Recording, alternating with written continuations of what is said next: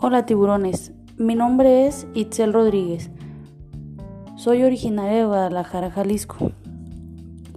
Tengo 22 años y les voy a presentar mi producto.